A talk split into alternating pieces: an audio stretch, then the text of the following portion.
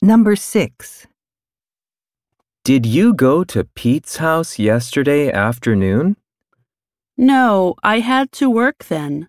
I went this morning before lunch. Do you like his new house? Yes, it's beautiful. Question.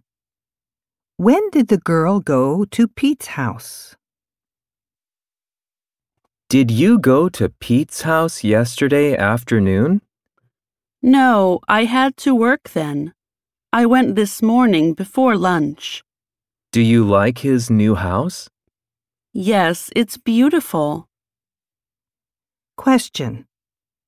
When did the girl go to Pete's house?